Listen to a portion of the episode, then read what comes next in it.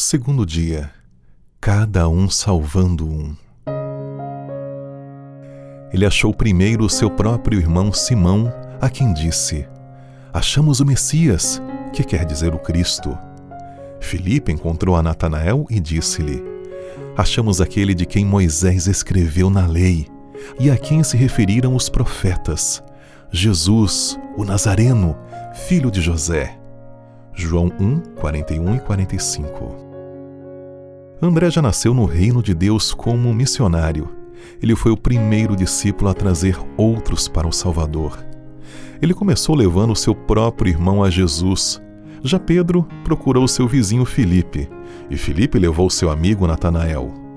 A primeira atitude dos discípulos foi sair em busca de outros para levá-los a Jesus.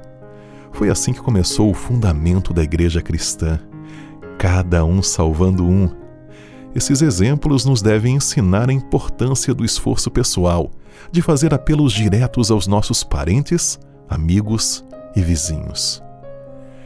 Se cada cristão adventista seguisse esse exemplo, Jesus já teria voltado. Mas infelizmente existem pessoas que nunca fizeram um esforço pessoal para levar uma alma sequer ao Salvador.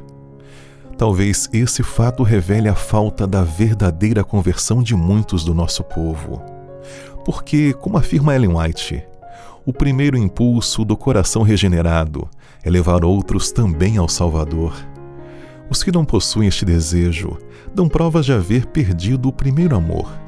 Devem examinar rigorosamente o coração à luz da palavra de Deus e procurar um novo batismo do Espírito Santo. O verdadeiro discípulo, assim que vem a conhecer o Salvador, deseja pôr os outros em contato com ele a principal iniciativa do coração de alguém convertido é partilhar a alegria e a bênção da salvação. Vivemos cercados de pessoas, de amigos e familiares que ainda não aceitaram Jesus como seu Salvador. Elas caminham a passos largos para a morte eterna.